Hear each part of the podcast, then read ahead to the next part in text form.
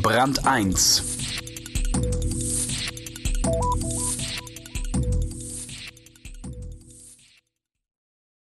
Man nehme eine gute Idee, mische damit eine verschlafene Branche auf und schon brennt die Hütte.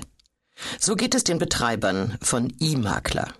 Sie haben die Flatrate für Immobilienmakler erfunden. Jetzt sind die lieben Konkurrenten ganz aus dem Häuschen und wissen nicht, was tun. Matthias Hannemann über rebellische Makler. Steine im Glashaus. Konkurrenz belebt das Geschäft oder erstmal den eigenen Kreislauf. Deutschlands Immobilienmakler merken das gerade. Es schien ganz einfach.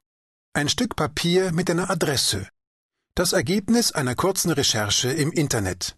Robert Koning dachte an seine Frau, an das Kind, an das Grundstück für das Leben in Deutschland und lernte dann ziemlich schnell die Folgen seiner Sucharbeit kennen. Sechs Prozent Provision für den Makler, des Grundstückswertes wohlgemerkt.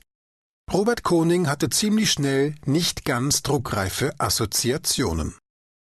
Unterm Strich hätte ihm freilich nichts Besseres passieren können, und wer weiß, der deutschen Immobilienbranche vielleicht auch nicht.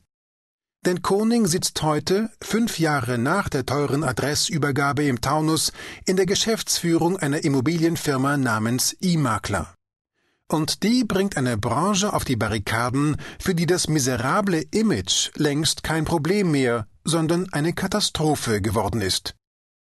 Mit einem Flatrate-Angebot von 995 Euro. Das ist entweder unanständig oder so revolutionär, dass die Branche am besten gleich einpacken sollte. Harald Blumenauer, Robert Konings Kompagnon und Geschäftsführer von E-Makler, hat die Antwort für sich gefunden. Es ist revolutionär. Der Immobilienmakler trägt Anzug, seit er als 16-Jähriger ein Rudolf Steiner Internat in der Schweiz verließ. Er öffnet die Tür des schmucklosen Baus.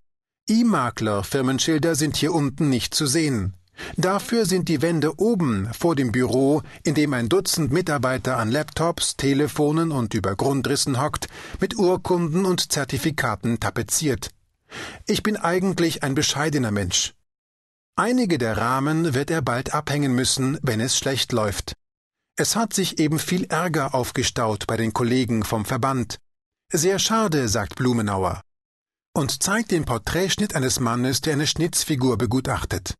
Aber mein Vater war auch ein Querdenker. Der Vater, Hans Joachim Blumenauer, eine große Hausnummer im deutschen Immobiliengeschäft.